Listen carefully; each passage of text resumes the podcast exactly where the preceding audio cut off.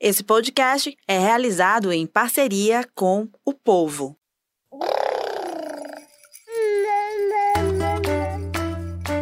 Você ouve agora o MamiCast, o seu podcast de maternidade com informação e leveza. Bom dia, boa tarde, boa noite, MamiCasters. Sejam todos muito bem-vindos, bem-vindas ao MamiCast, o seu podcast de maternidade com informação e leveza. Eu sou Raquel Gomes, sou jornalista, mãe da Serena de 4 anos também estou esperando a Martina chegar, daqui a pouquinho ela vai chegar. E vocês ficam comigo, né, aqui agora nas redes sociais do Povo, no YouTube, no Facebook.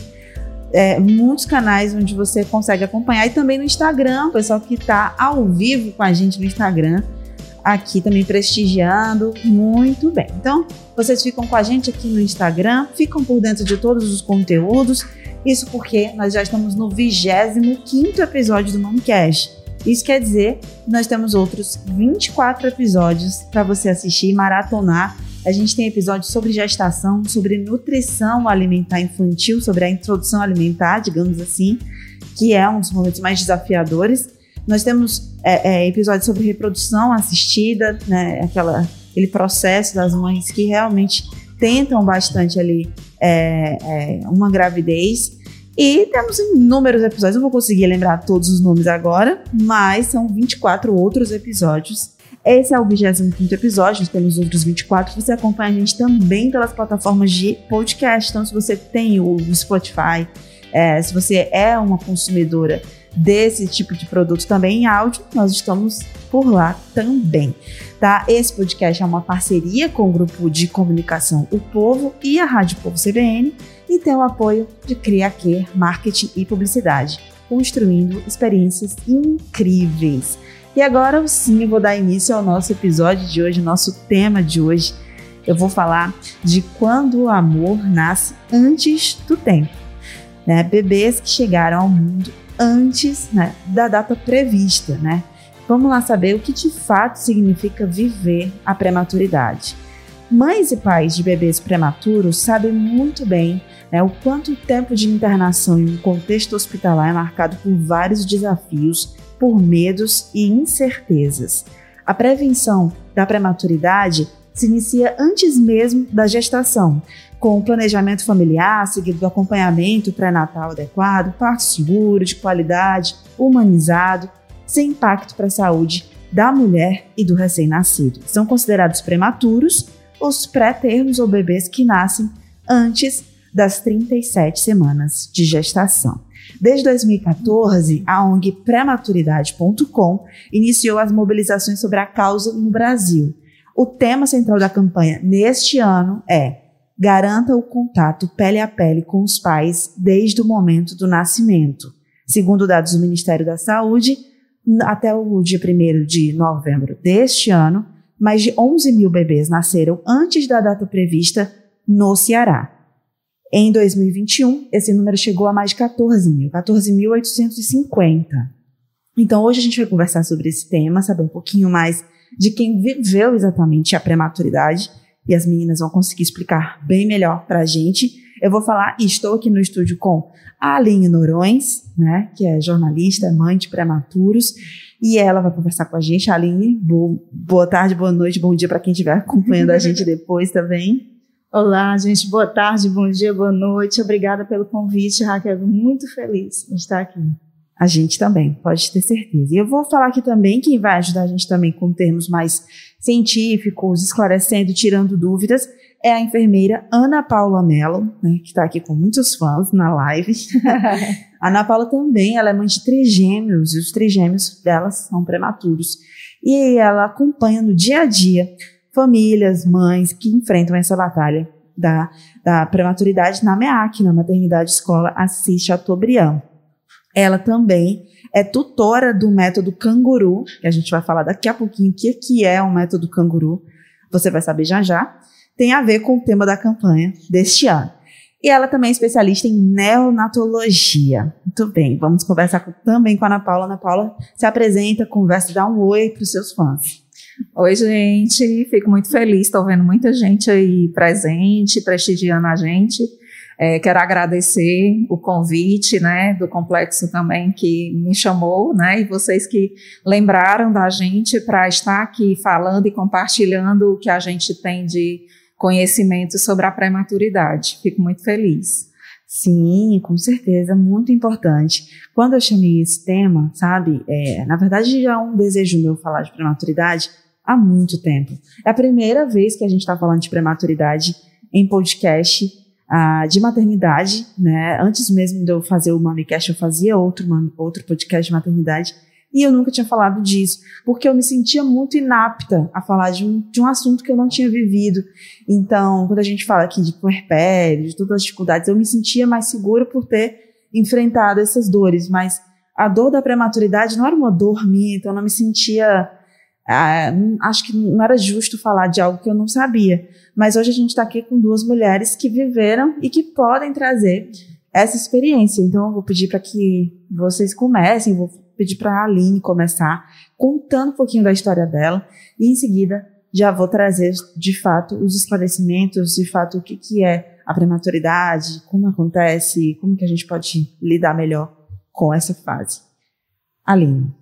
Pronto, eu tenho dois filhos, tenho o Pedro, que hoje tem nove anos, e tenho o João, que vai fazer três anos agora, em dezembro. Os dois foram prematuros. A causa das duas situações foi a pré-eclâmpsia, no caso do Pedro, que é o mais velho, foi uma pré-eclâmpsia severa. Ele nasceu com 35 semanas, ele precisou ser retirado com 35 semanas, né, porque ele não escolheu o momento dele. Graças a Deus tivemos um anjo na, com a gente esse tempo todo, que foi a doutora Liduína Rocha. Sim. Acredito que a Paula conheça. Ela foi um anjo nos dois momentos, porque ela cuidou da gente. Foi um susto, uma gestação que ia bem, até 30 semanas, 31 semanas, até através de um ultrassom, o médico detectou que o bebê parou de se desenvolver. E mandou imediatamente voltar na médica. E começaram aqueles exames, proteinúria, vários exames que são relacionados a isso, até que com 35 semanas a doutora Lidina disse, não pode mais esperar, a gente tem que retirar e foi aquele desespero. E realmente eu, eu era uma gestante que não tinha engordado muito, do dia para a noite eu estava muito inchada, com os pés muito inchados, e a gente acha que não, mas cinco semanas é muita coisa. É, para ter realmente ele está a termo, está 40 semanas de, e nascer. E foi uma situação muito difícil, muito delicada, todo mundo muito nervoso, muito apreensivo. A médica, amanhã você esteja no hospital, que vai ser o seu parto do nada, Do gente. nada. À noite ela ligou para dizer isso. Aline, eu vou pedir só para você colocar o fone como, como eu fiz e também a Ana Paula, porque as meninas estão dizendo aqui não tá dando para ouvir vocês. Então, Pronto. não faz sentido. Vocês são as personagens principais desse podcast. E a Aline contava que da noite para o dia, para quem, tá, quem não estava ouvindo bem a Aline, ela estava contando a história dela. E a, exatamente no momento em que ela foi informada pela médica, a doutora Liduína Rocha, é, de que não ia dar mais para esperar. Para né? esperar as 35 semanas. E foi uma situação que eu lembro muito nos dois partos. Meu esposo esteve, esteve presente no momento do parto, todo mundo muito apreensivo. Meu irmão também esteve, que é padrinho dos dois, dos meus dois filhos. E eu lembro muito que na hora que retiraram o Pedro, a minha pressão foi para 17 por 9 e imediatamente tiraram meu irmão, o bebê e meu esposo da sala. E isso foi uma coisa que marcou muito, porque eu lembro que eu olhei 17 por 9 e olhei eles puxando o meu esposo para fora, a enfermeira, não, vá lá para fora, tá tudo bem, e lógico que não tava. Ele olhou para mim com os olhos arregalados, também desesperado, e eu pensei, eu vou morrer. Eu tinha certeza que eu ia morrer naquele momento.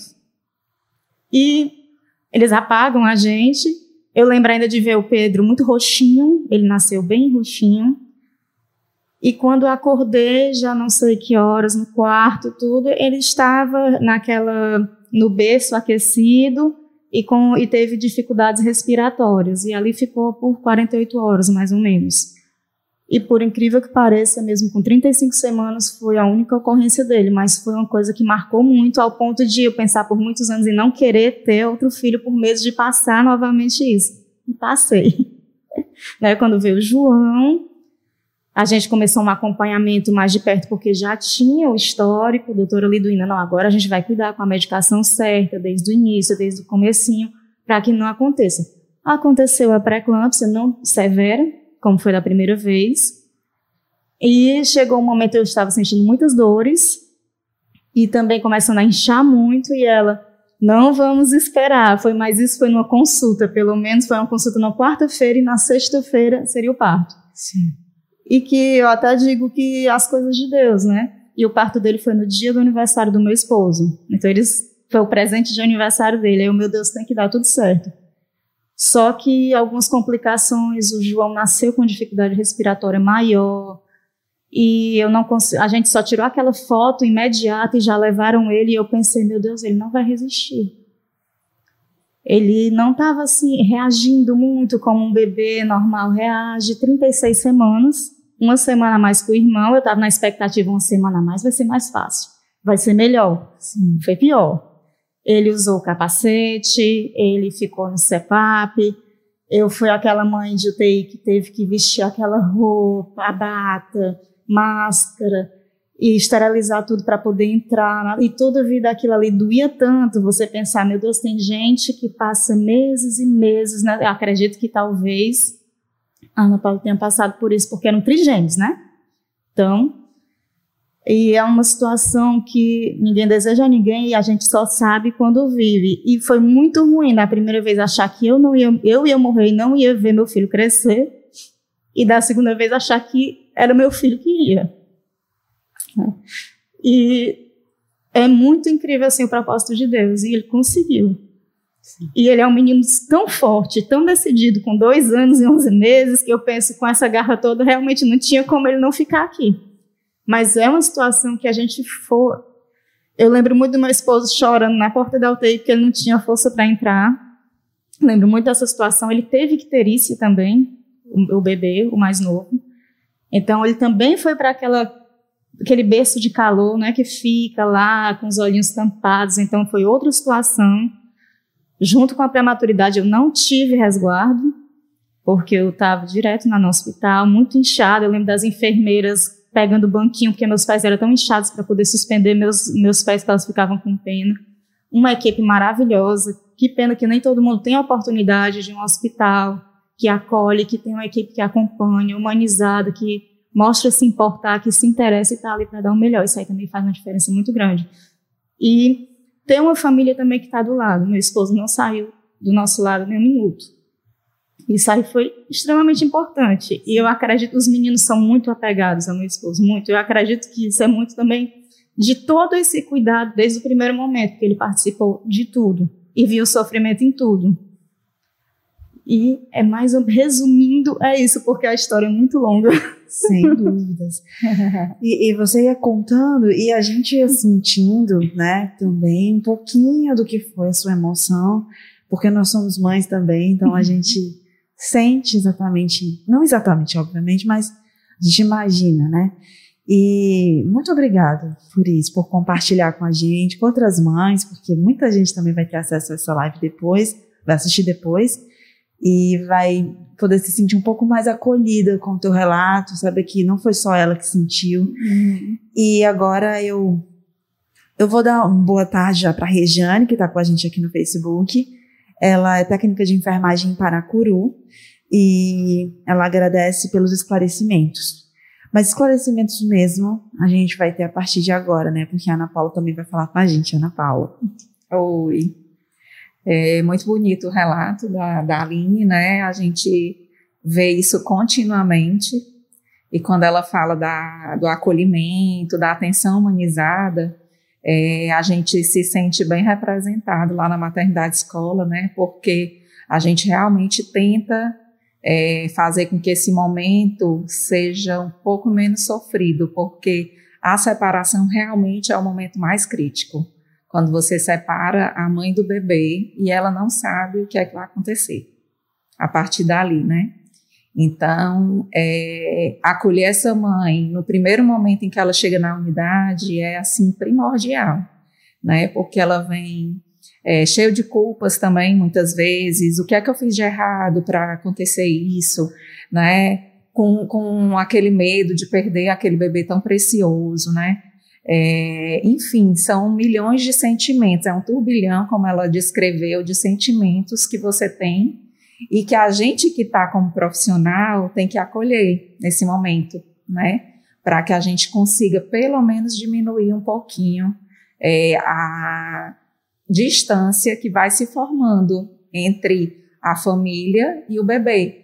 Porque quando você chega na unidade neonatal, você vê um aparato tecnológico muito grande.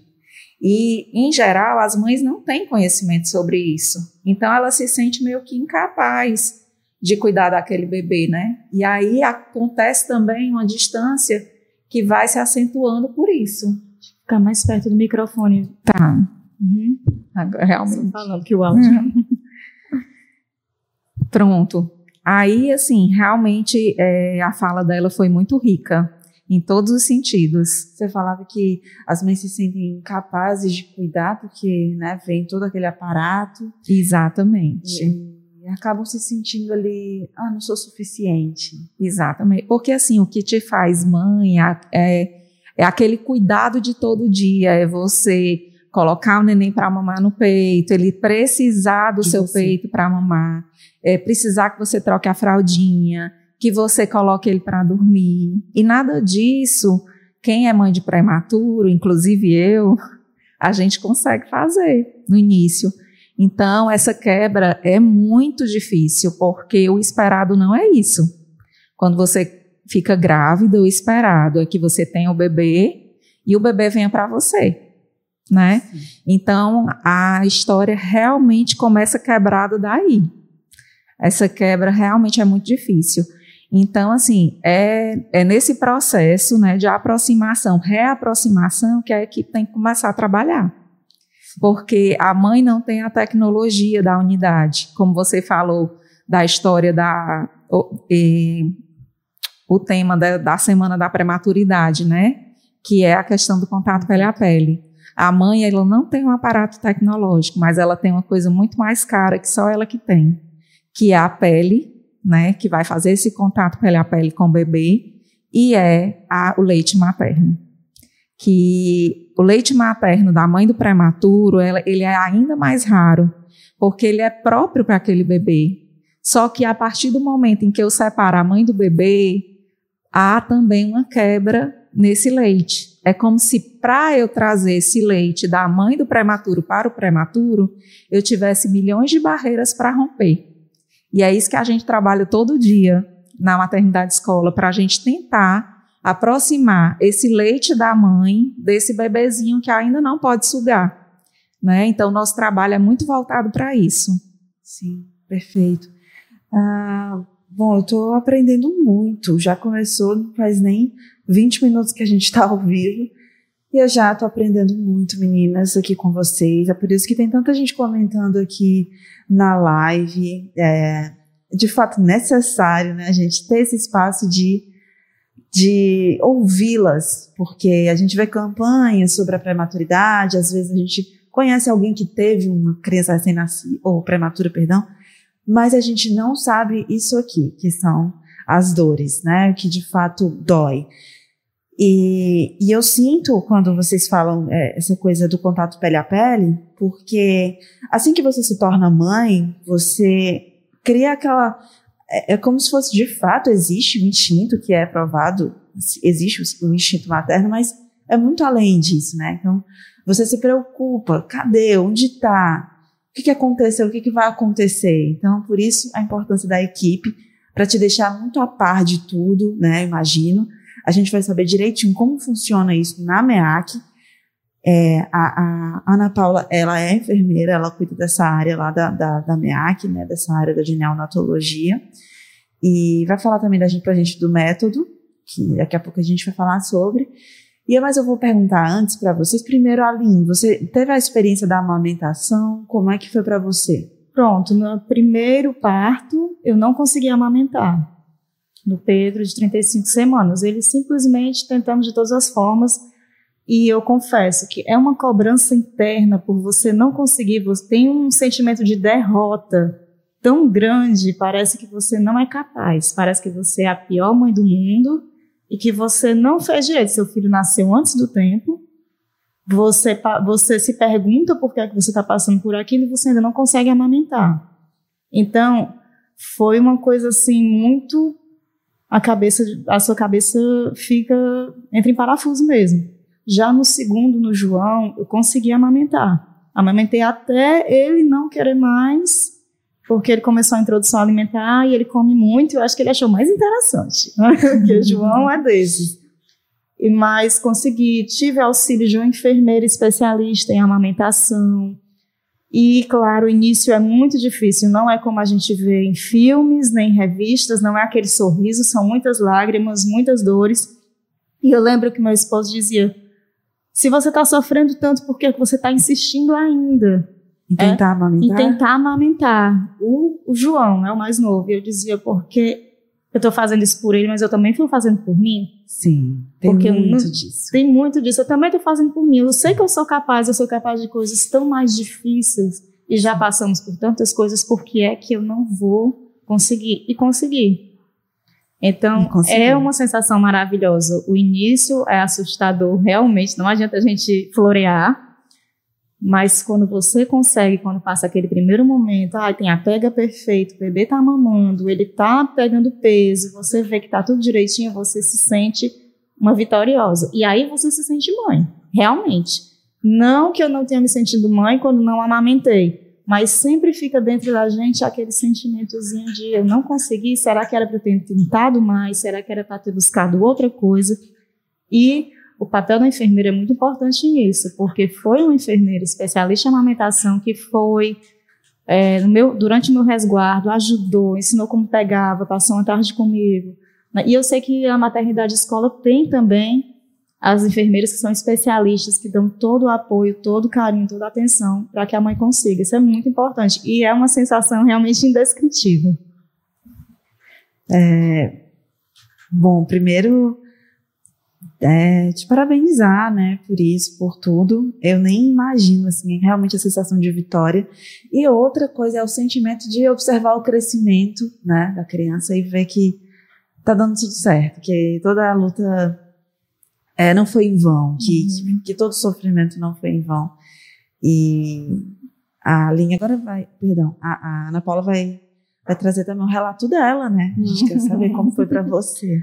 É, o mesmo sentimento que a Aline teve de incapacidade, né? Eu tive trigêmeos, meus meninos tinham 33 semanas e foi bem difícil. É mais difícil ainda, talvez, eu não quero medir a, o grau de dificuldade, mas em ser o meu trabalho, incentivar a, a amamentação, que isso é o melhor, e você não conseguir, é assim, eu, eu, acho que eu passei mais ou menos quatro anos chorando. Porque toda vida que eu lembrava vinha o mesmo sentimento de incapacidade, de não ter conseguido. Eu poderia ter feito alguma coisa a mais. Você sempre acha que pode fazer alguma coisa a mais. Mas hoje eu vejo que a gente sempre faz o nosso melhor. Naquele momento foi o melhor que eu pude fazer. Eu fiz realmente o melhor pelos meus filhos, né? Hoje, graças a Deus, estão, tem 16 anos, os meninos estão bem, graças a Deus. Então, assim, quando eu tive o quarto filho, que é o segundo parto, né? Só lembrando. Uhum. então, sim, eu consegui amamentar, foi tranquilo, tranquilo entre aspas. A gente realmente imagina que a amamentação é colocar no peito e o menino vai, vai sair mamando, né? Então, em geral, as mulheres precisam sim de um apoio, de um apoio para colocar o bebê, para ter a pega correta, para ter as orientações que muitas vezes a gente acha que tem, mas na hora que o bebê está ali chorando, parece que tudo tudo some, né? Então precisa desse profissional. A gente tem na maternidade escola o atendimento às pacientes externas, né? Que procuram o banco de leite por dificuldade de amamentação e a gente tem uma equipe maravilhosa para apoiar esse momento, né? Então, é, fica a dica aí para as mães também, né? Que tem esse, esse processo lá na maternidade escola que a gente acolhe essas mães. E voltando para a prematuridade, né, é, a gente pega um bebê lá que não pode amamentar, que não pode mamar por enquanto, né? Os bebês da, da Aline, né, tinham 35, 36, né? O meu 33 demorou também um pouquinho ainda para começarem a, a ir para o peito, mas a gente tem bebês de 23 semanas. Então, são bebês que precisam extremamente da proteção do leite materno da proteção, não só da alimentação, né? Porque o leite materno ele alimenta e protege, né? Nenhuma lata vai substituir isso, né? Então, é, a gente faz lá na maternidade o que a gente chama de colostroterapia, que é colocar gotinhas de leite da mãe na bochechinha do bebê, que isso vai gerar imunidade. Nesse caso, a gente não está alimentando o bebê, a gente está forçando uma função imunológica do leite. O contato com a mucosazinha da boca deles vai produzir essa imunidade. Então, o bebê prematuro é um bebê muito desprovido de proteção, porque a gente sabe que hoje o recomendado é assim que o bebê nascer, ele ser colocado em contato pele a pele com a sua mãe. Porque dentro da barriga, ele está lá todo protegidozinho, sem a ação das bactérias, porque o nosso, nosso corpo é todo preenchido por bactérias. E ele está ali dentro da barriguinha da mãe, todo desprotegido. Quando ele sai pelo canal vaginal, ele já começa a ser colonizado. O nosso bebê prematuro, em geral, ele nasce de parto cesáreo, começa daí, né? Então, o bebê prematuro, ele não vai conseguir fazer o contato pele a pele, por quê? O que a Aline descreveu os bebês nascem com dificuldade de respirar, nascem com necessidade de serem atendidos.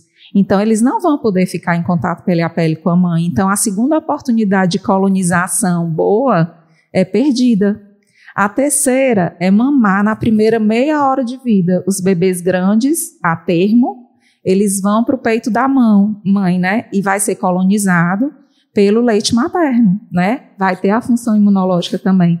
E os prematurinhos, não. Então, lá na maternidade, a gente já faz essa colostoterapia para poder a gente dar essa proteção para os bebês, né? Então, é feito como uma, uma dietazinha, uma comidinha, só de três em três horas, só que só duas gotinhas, uma em cada bochechinha, uhum. né? Então, assim, durante. Esse colostro é da mãe ou pode ser de outra mãe? Da própria mãe é o essencial, é o que a gente busca fazer, mas quando a mãe não está presente, nós da maternidade escola estamos com uma inovação que a gente faz com o colostro pasteurizado, que a gente viu que tinham trabalhos que comprovavam a, efic a eficiência imunológica também do colostro pasteurizado. Então, como a gente tem banco de leite, o nosso banco de leite é, se adequou a porções pequenas para a gente estar tá oferecendo esse leitinho de três em três horas sem quebra no processo, porque o que, é que acontecia? A mãe ia uma vez e muitas vezes não conseguia estar de três em três horas ali. Né? Então, não era feita a colostoterapia bem direitinho, de três em três horas, durante sete dias. E aí a gente começou a fazer com pasteurizado, né, que é um leite que a gente recebe de doação e é pasteurizado, e é seguro para o bebê, e a gente está fazendo em todos os bebês, em todos os horários. E a gente tem tido grandes é, vitórias com o uso dessa colostoterapia. Que maravilha, que maravilha saber que a gente está evoluindo e descobrindo novas técnicas para ajudá-los, né, esses pequeninos que precisam tanto da proteção da gente, né. É, ontem a gente até inclusive soltou matéria com uma ação, eu não vou lembrar o hospital, se você conseguir lembrar, você me ajuda, mas uma ação que aconteceu em um dos hospitais aqui de Fortaleza, de colocar os, os recém-nascidos com as roupinhas do Brasil, da Copa. E aí fizeram toda essa ação, e aí, é, é, enfim, bateram fotos, fizeram sessão de fotos, e uma das, das jornalistas aqui da casa, que teve filhos prematuros, ela comentou que era muito importante qualquer gesto que as enfermeiras fazem de atenção com aquele bebê, porque elas estão num momento tão frágil de, de achar que nada vai dar certo, de se sentirem fracassadas, e a, a fala dela foi muito nesse sentido. A Ana tá falando que foi no César Caos. Obrigada. É, e ela falou o seguinte: Olha, eu estava tão destruída emocionalmente quando eu vi, eu cheguei na sala e vi que a enfermeira tinha feito um lacinho de máscara e colocado na minha filha, eu fiquei emocionada porque foi muito lindo e eu estava muito triste. E ver que a minha filha estava sendo bem tratada, bem cuidada, enfim é, ação dos residentes de obstetrícia. Muito lindo, parabéns, viu, Ana? Se você conhece alguém lá da equipe, transmita. Eu vou ler aqui o comentário da Milena Bonfim, que é psicóloga, inclusive. Milena, obrigada pela audiência. E ela está falando o seguinte, é, e é uma, olha só, a Milena antecipou uma pergunta que eu ia fazer agora, que é, eu vou ler, depois a gente entra no tema, mas ela falou o seguinte, é importante ressaltar todos os aspectos emocionais envolvidos no tema, a fala da Aline e da Ana Paula são muito reais. Lembrando que a cada mulher tem sua história, sua individualidade, ok? Exatamente. E ela continua, devem ser acolhidas e validadas em suas emoções. E aí ela fala que a amamentação é um fator que pode desencadear alterações emocionais, como vocês disseram. As duas, né? Esse sentimento de não consigo, não, não sou capaz, que é tão forte nas mães que ninguém entende. Se você não é mãe, você vai pensar, nossa, mas ela é mãe, ela tem que né, desenvolver esse auto. Se, já ouvi isso várias vezes. Você tem que se apoderar, empoderar. Ou, é, se empoderar dessa sua condição de mãe, lá, lá, lá, lá, lá, certo, mas é muito difícil, porque existem fatores que te fazem desconfiar disso. E é o caso da amamentação. Quando você não consegue, você acha que, então, não sou tão boa assim, né? E aí ela fala que tanto no puerpério imediato como perdurar, como o fato da Ana Paula, né? Sim, a, o puerpério que perdura, e ele pode perdurar anos, né? Eu, eu sinto isso na pele. E aí ela, ela, falou agora sobre chorar algum tempo depois, enfim, vamos falar sobre esses aspectos emocionais também. Como que a MEAC, como você foi acolhida, Aline, como que a MEAC acolhe também emocionalmente essas mães? Pronto, é, na primeira gestação não foi, foi frustrada essa questão da amamentação e eu passei dois anos e meio que eu chorava quando eu lembrava.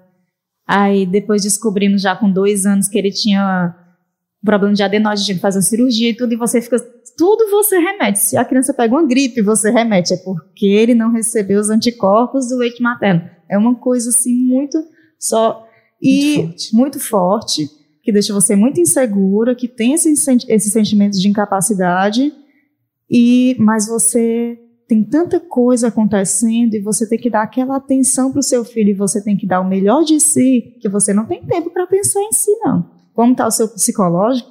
Não é momento de pensar nisso. Eu tenho que pensar como ele está, se ele está se alimentando, se ele não está adoecendo, se ele está bem, se ele está dormindo. Então, se vai estar tudo certo, quando é que tem alta de hospital, se tem alguma notícia, aconteceu uma febre inesperada, então você não tem tempo. A mãe, ela não tem tempo para ela, para pensar sobre o psicológico dela.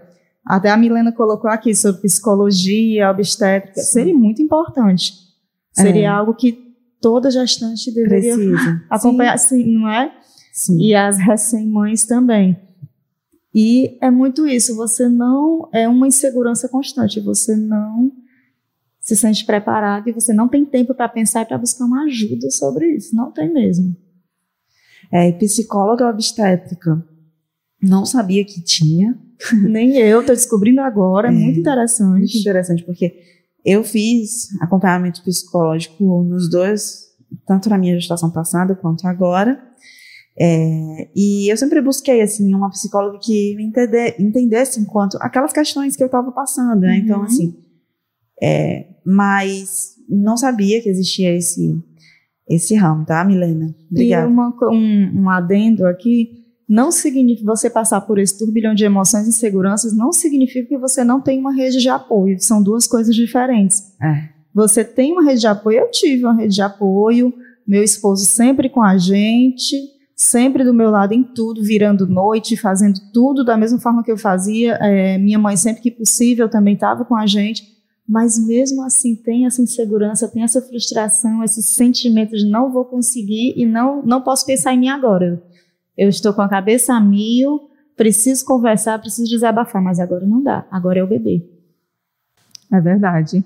É, eu também tive muito apoio, tanto do meu esposo, meus pais, né, minha mãe em especial.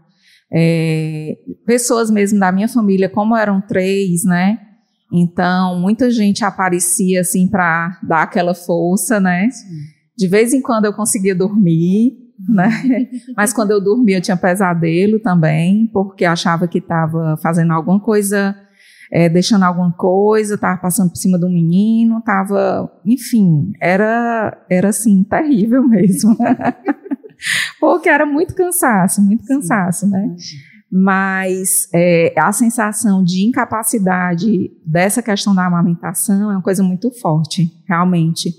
Lá na maternidade a gente tem é, apoio né, psicológico para essas mães. É, lá na, na, no, no próprio banco de leite, a gente tem duas salas de atendimento.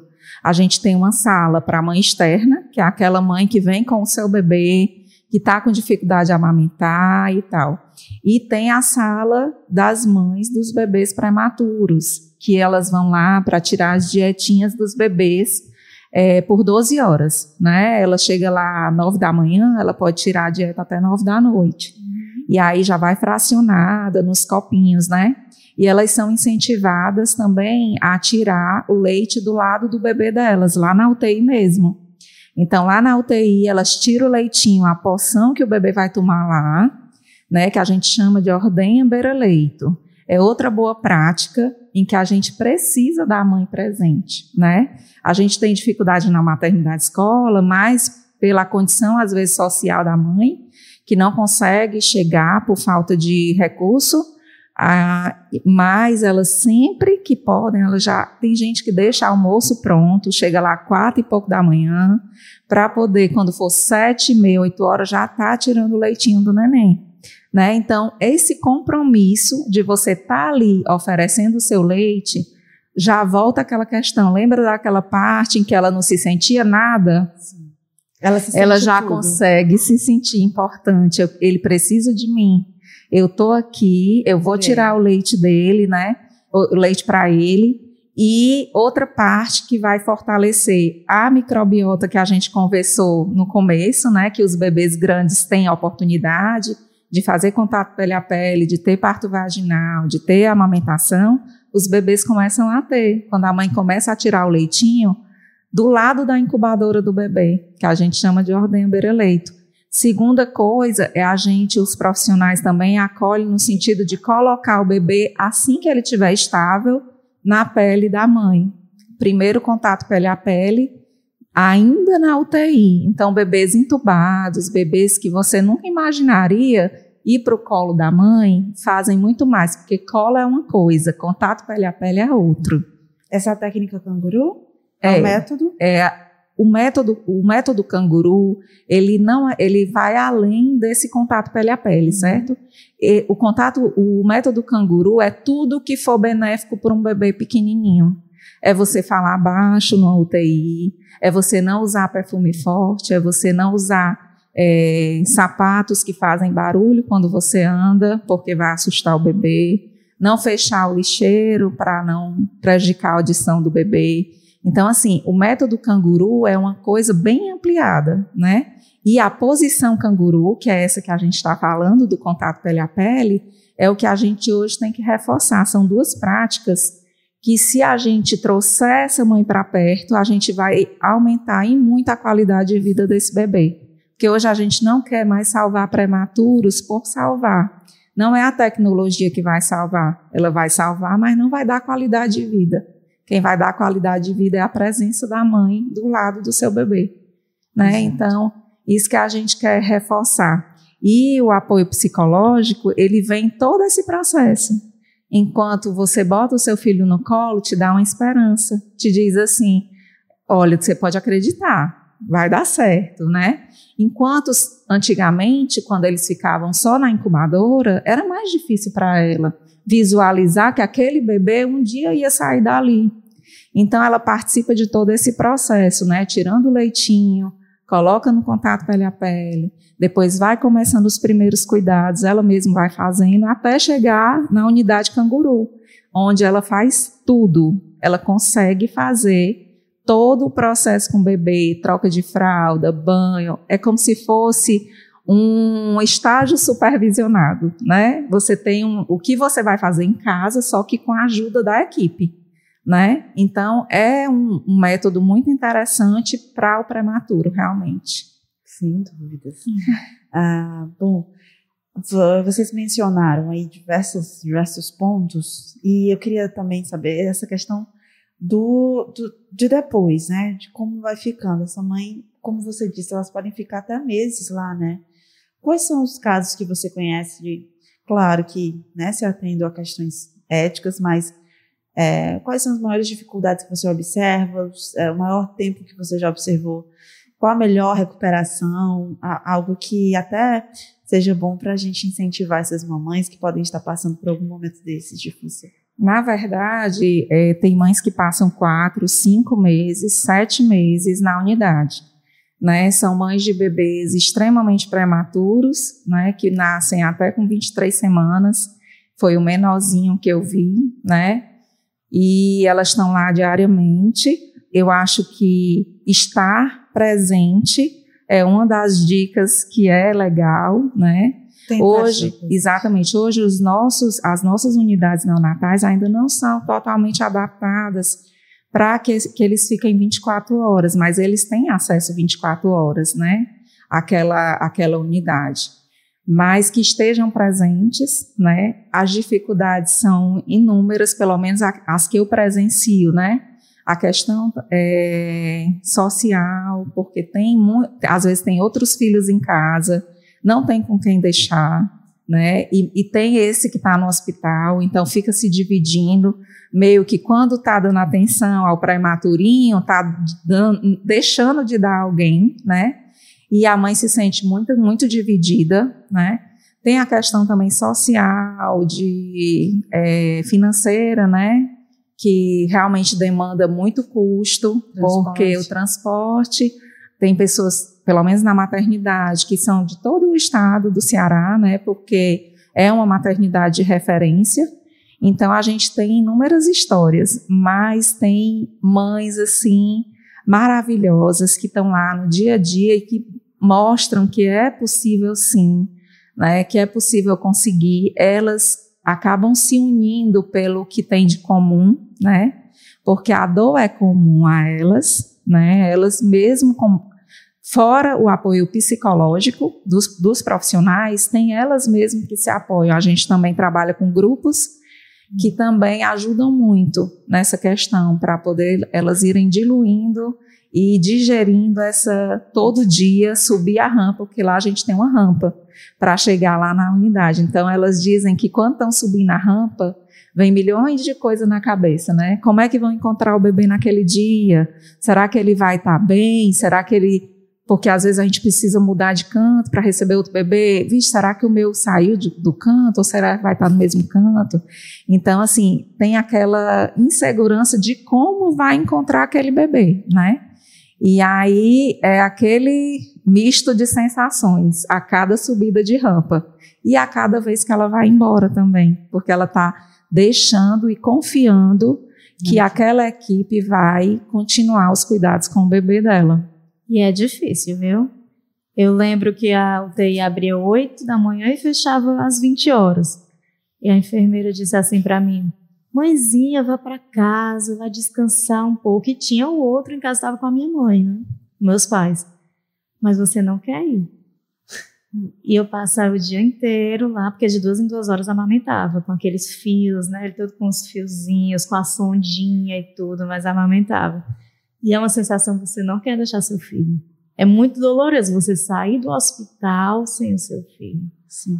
É uma sensação terrível. Difícil. Né? Muito difícil.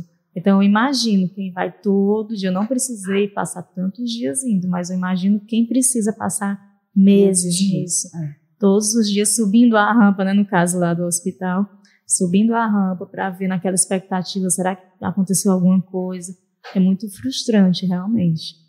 Eu passei só 10 dias também e já foi bastante difícil. Quando eu uhum. chegava em casa, acabava de chegar do hospital, eu ligava para saber como é que estava. E muitas vezes eu escuto alguns, alguns comentários, tipo assim, menina acabou de sair daqui, já tá ligando para saber como é que tá esse menino.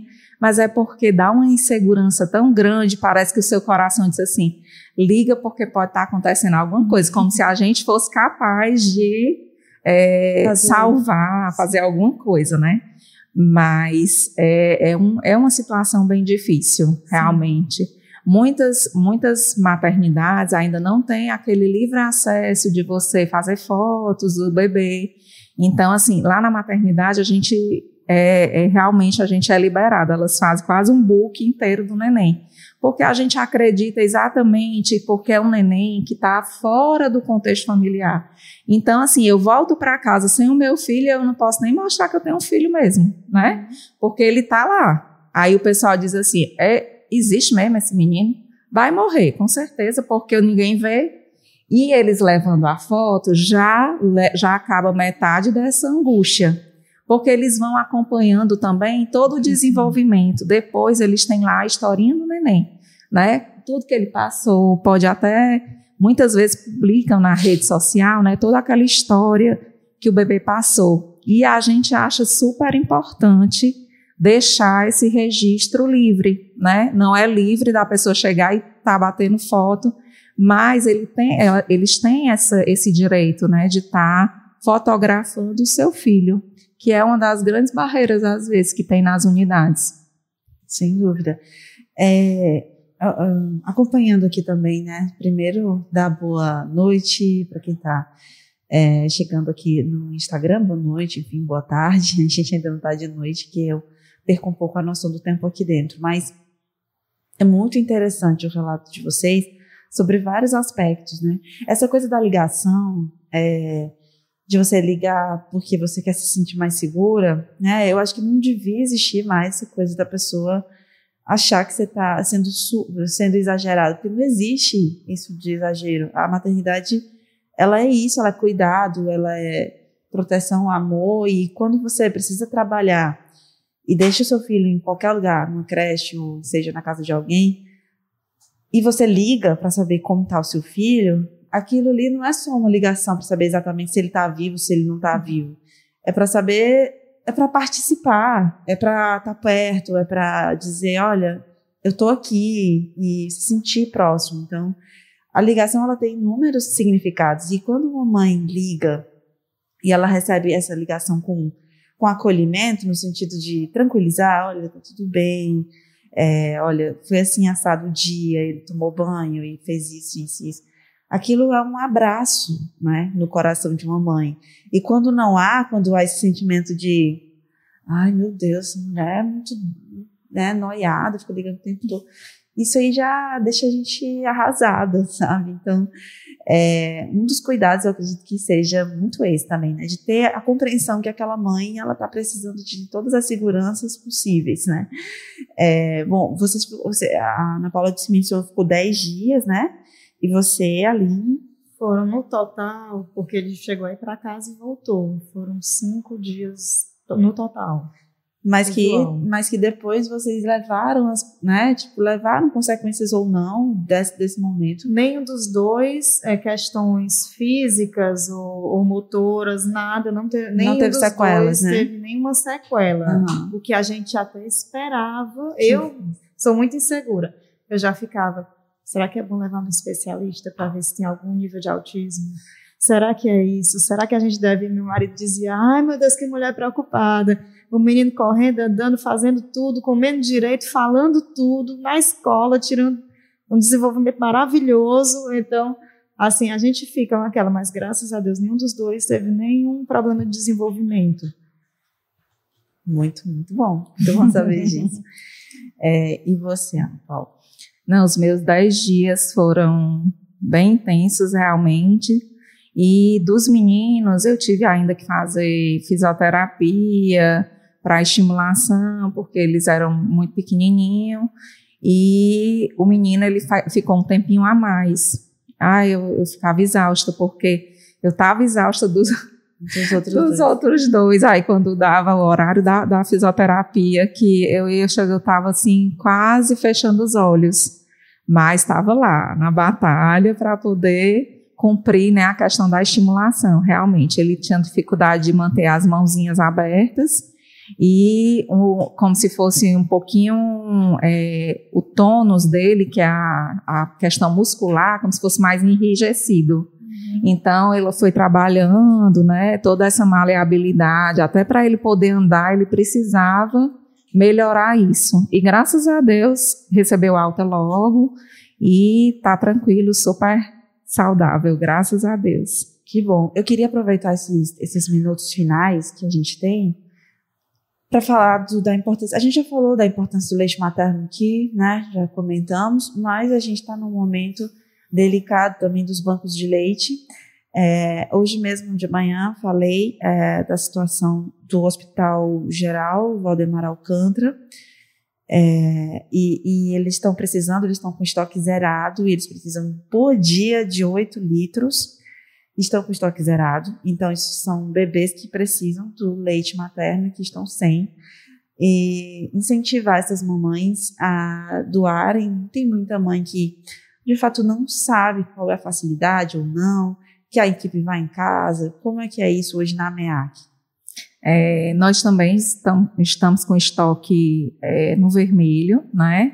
Nós mandamos diariamente para a unidade neonatal é, a gente deveria mandar por volta de 8 litros, mas a gente estava mandando 3 litros e meio, hoje a gente só consegue mandar 2 litros e meio. Então vai diminuindo, à medida que o estoque vai baixando, a gente vai ter que diminuir também a distribuição, né? E os bebês prematuros precisam demais dessa ajuda, porque muitas vezes as suas mães não estão realmente conseguindo, né, retirar o leite e a gente dá prioridade sempre a bebê de UTI, aos bebês pequenininhos estarem tomando exclusivamente leite materno. Então, a maternidade escola também está em campanha, né? Eu acredito que toda a rede tá, porque eu já vi vários, vários posts solicitando realmente a doação. Lá na maternidade escola, a gente recebe as doadoras através do telefone 33668509 entra em contato, já é passado todo, tudo como deve ser feito.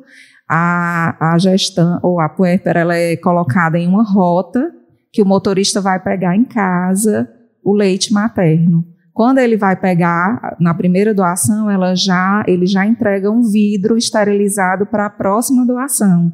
Então, tem um apoio bem grande para quem realmente desejar doar. Se você tem leite, termina de amamentar seu bebê e vê que ainda tem leite no peito, 1 ml já dá para alimentar um bebê. 8 ml dá para alimentar um bebê prematuro extremo por um dia inteiro, por 24 horas.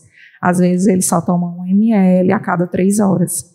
Então, assim, não existe leite pouco, existe leite precioso. Se você tem para doar, é, todas as maternidades, todos os bancos de leite, com certeza, estão precisando desse apoio nesse momento.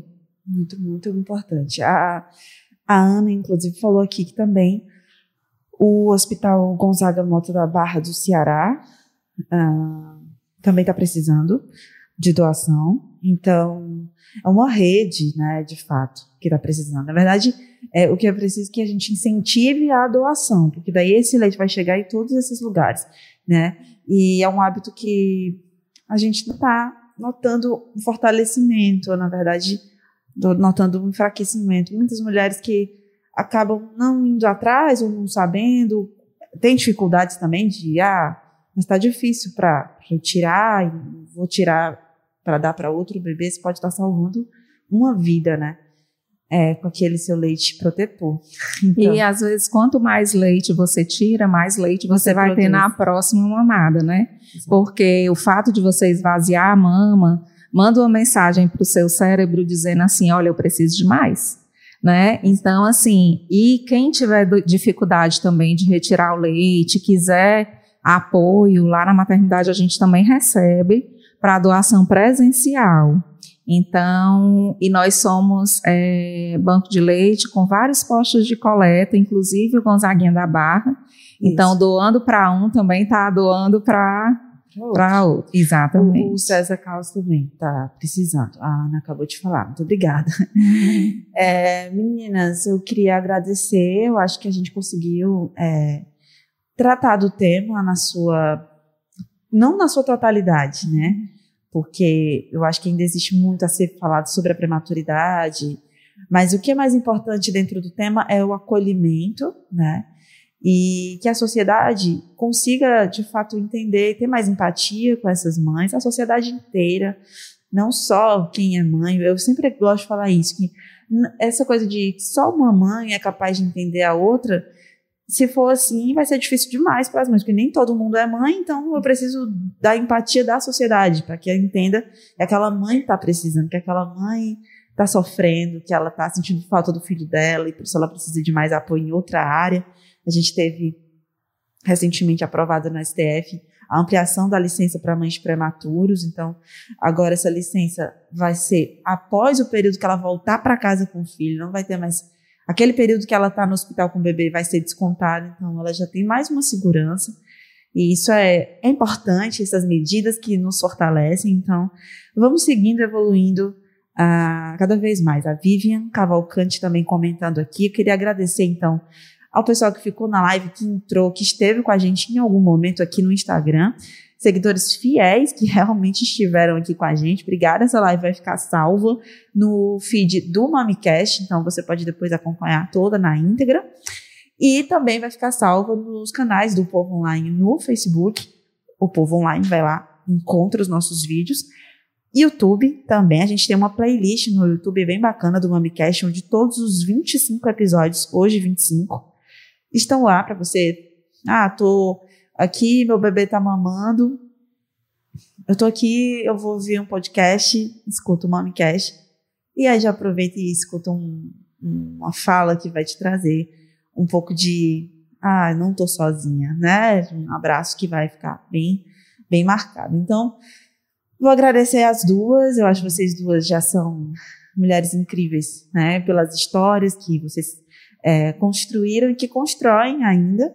Então, parabéns às duas, né, por terem acreditado terem persistido e por hoje estarem aqui contando a história de vocês para outras muitas mães que vão pegar o exemplo e vão dizer: ah, não, elas, tá vendo? Elas conseguiram, então também vou conseguir. Então, isso é muito, muito rico, muito, muito valioso. Obrigada. Obrigada. Me agradeço a, a, essa oportunidade. Obrigada, tá, gente? Obrigada, obrigada. obrigada. E vou fazer o seguinte: que tal indicar o MamiCast? Indicar para uma amiga, uma mãe, uma companheira. Ah, indica que, que essa talvez não conheça, talvez não conheça o nosso trabalho. E a gente está quase um ano já fazendo esse trabalho de semanalmente trazer conteúdos novos com profissionais, trazendo esclarecimento e informação gratuita para você que está em casa e que tem alguma dificuldade, enfim, de se informar sobre esses temas, tá bom? O Homecast, que é um, um, podcast que tem a parceria do grupo de comunicação O Povo, tá ficando por aqui. O apoio é de Criaquê, marketing e publicidade, construindo experiências incríveis. A apresentação e produção do podcast minha Raquel Gomes, eu tive no áudio comigo, na técnica, na minha produção de estúdio como um todo, o Marco Vicenzi, que me ajudou aqui nesse episódio para colocar tudo prontinho para vocês. A gente se vê na próxima semana, sexta-feira, quatro da tarde, é o nosso encontro marcado, tá bom? Até mais. Acompanhe a gente também lá no Spotify, no Apple Podcasts, enfim, no seu agregador de podcasts favoritos. Até mais. Até lá. Tchau, tchau. Você ouviu o MamiCast, o seu podcast de maternidade com informação e leveza.